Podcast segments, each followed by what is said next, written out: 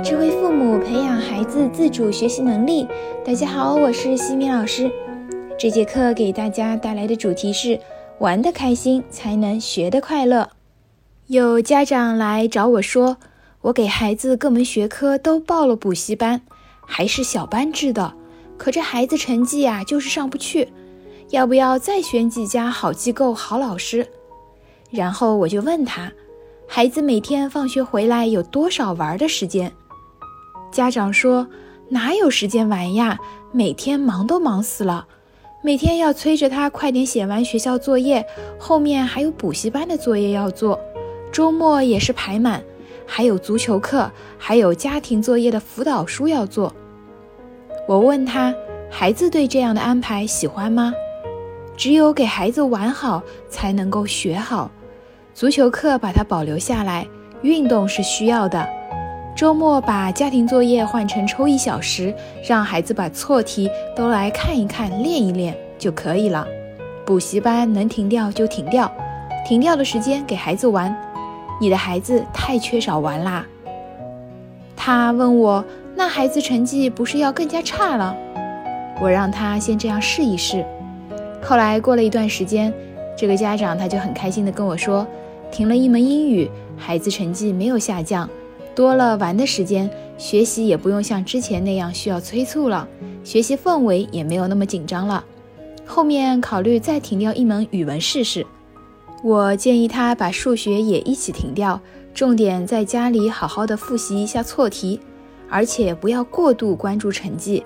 孩子需要具备的是长期发展的核心能力，而不是对他们而言毫无意义的数字。所以这节课我就想来和大家一起分享一下玩对孩子的重要性。玩耍对于孩子的成长是至关重要的，玩耍是孩子们的精神食粮。孩子每天玩的需求如果没有得到满足，他们每天的学习肯定也是心不甘情不愿的，做作业肯定也没有了动力。各种补习班、家庭作业已经充分霸占和阻碍了孩子原本喜欢做的事情。在家里是这种高强度的学习压力下，孩子的大脑一直处于紧张的状态。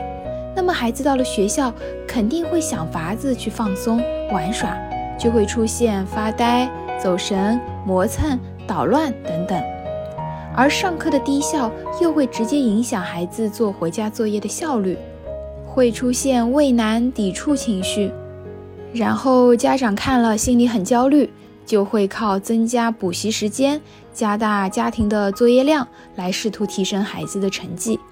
但是这并没有从根源上去解决问题。给到孩子每天的自主时间，对孩子玩耍放松是至关重要的。自主时间就是孩子自己做主、不受他人支配的时间。在这段时间里，孩子可以做任何自己想要的事情，只要不做对自己和他人有危险的行为即可。听过我课程的家长应该都非常熟悉了。小学阶段的孩子应当每周一至周五每天有一个小时的自主时间，周末应当有半天的自主时间。初中的孩子周一至周五也应当有半小时的自主时间。这也是我让那位家长把足球课给保留下来的原因。当孩子遇到不开心的事情，也都是会通过玩耍、运动来疗愈自己的。我们要想办法创造有利的条件，去允许孩子自由的玩耍。有了玩耍的保障，再让孩子开始去学习的时候，孩子会将学习的任务也当作是生活的一部分，而不至于产生排斥感。孩子也会为了获得更多的玩耍时间，来努力提升自己的学习效率，这是一种良性的循环。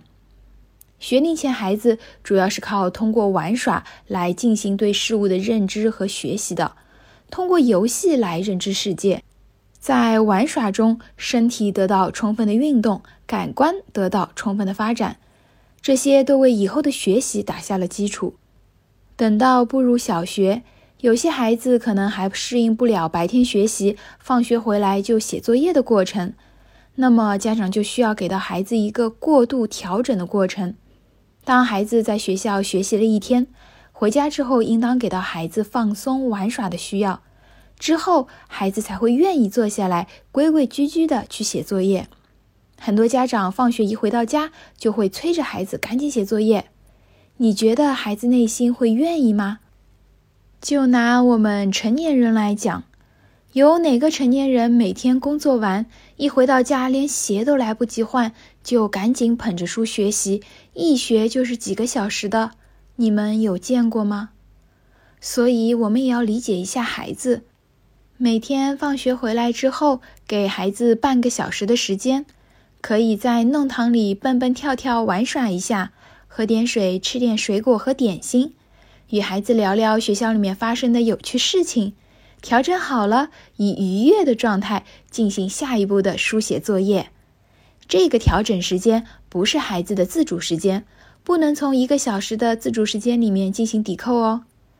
有些家长觉得给孩子自主时间很是浪费，会在孩子完成作业之后又给孩子增加任务，这就会导致孩子拖拉磨蹭。